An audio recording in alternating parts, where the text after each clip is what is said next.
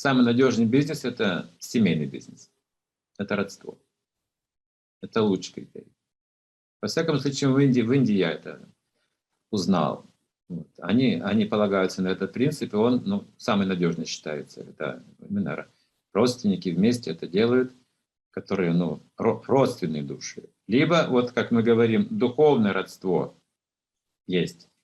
Тоже можно полагаться уже на какое-то партнерство.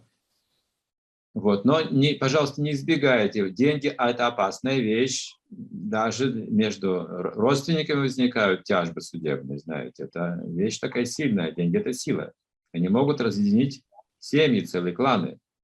Поэтому не избегайте формальности юридических документаций, договоров. Все делайте по закону, пожалуйста. Даже у вас духовное родство. Thank you.